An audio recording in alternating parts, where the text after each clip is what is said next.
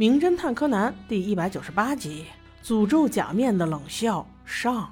在大雪纷飞的路上，小兰提醒他爸开车一定要注意安全。他们可是要去参加一个重要的宴会的。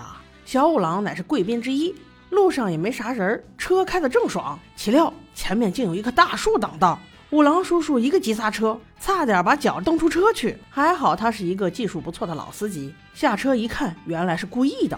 因为那个树上钉了一封信，上面只写了一行字，警告他们最好不要去参加什么慈善舞会，否则会后悔的。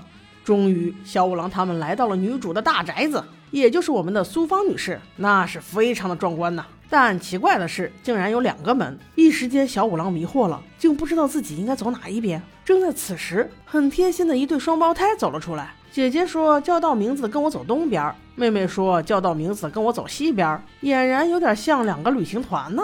一号男摄影师，二号男打球王，三号女占卜师，跟着姐姐大导游进了东边门，而小五郎一家三口则跟着妹妹导游进了西边门。他还说这是惯例，如果不按照这样分配的话，也许会遭诅咒。哎，我说你们家祖上是做了多少亏心事儿，怎么干啥都能遭诅咒啊？入住之后，小五郎一家在参观这个大城堡，看来看去，唯一值钱的也就是一堆面具了。怎么还给人一种毛骨悚然的感觉啊？此时，女主苏芳女士终于登场，她向大家展示的面具足有二百多个，其中很大一部分都出自同一个人的手，而那人已经香消玉殒了，貌似就是被这些面具诅咒了。因为那人死的时候，尸体的周围散落的全部都是面具。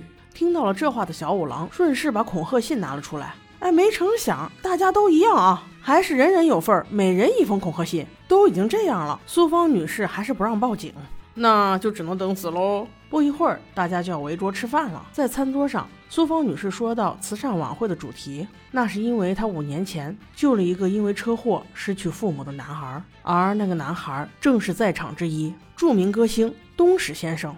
非常感谢这些年苏芳老师对他的资助，所以他才会成为现在的大明星。同时，还有一位男士表达了哀思，他说自己的太太也是死于车祸，但目前肇事者仍然逃逸，这让他很痛心。而苏芳女士暗暗记了下来，餐后专门嘱咐小五郎看能否帮那位男士破解车祸难题，他愿意出资两百万。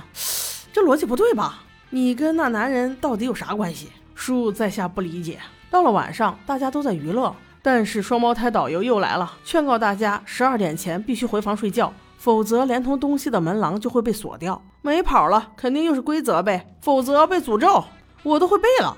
时间就这么一秒一秒过去，到了半夜，突然一阵急促的电话铃声响起，柯南一接，对方又在说什么诅咒诅咒的事儿。小五郎连忙接过话筒，听见的却是一个尖锐的声音。假面需要血液呀！小五郎直接摔了电话，拉着小兰就走。那速度之快，不知道的还以为他要跑路了呢。没成想他是要去找钥匙开门廊，那必须要找那俩导游啊。结果乌漆麻黑的耽误了好长时间。与此同时，住在这里的所有嘉宾都接到了类似的电话。即使在这种情况下，柯南还是发现了不对，因为所有的面具都不见了。终于黑暗过去，来电了。我说你把你们家弄得这么复杂干啥？这也受诅咒，那也受诅咒的，连开个灯都得找俩人开两道锁，搬两个闸，真是神经。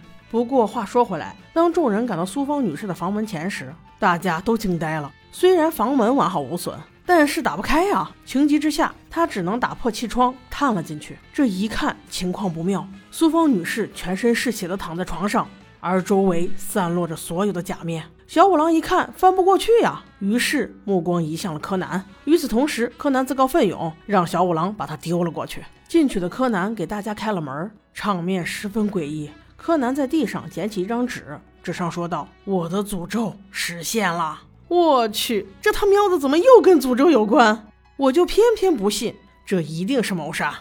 具体是怎么回事，我们下集再说。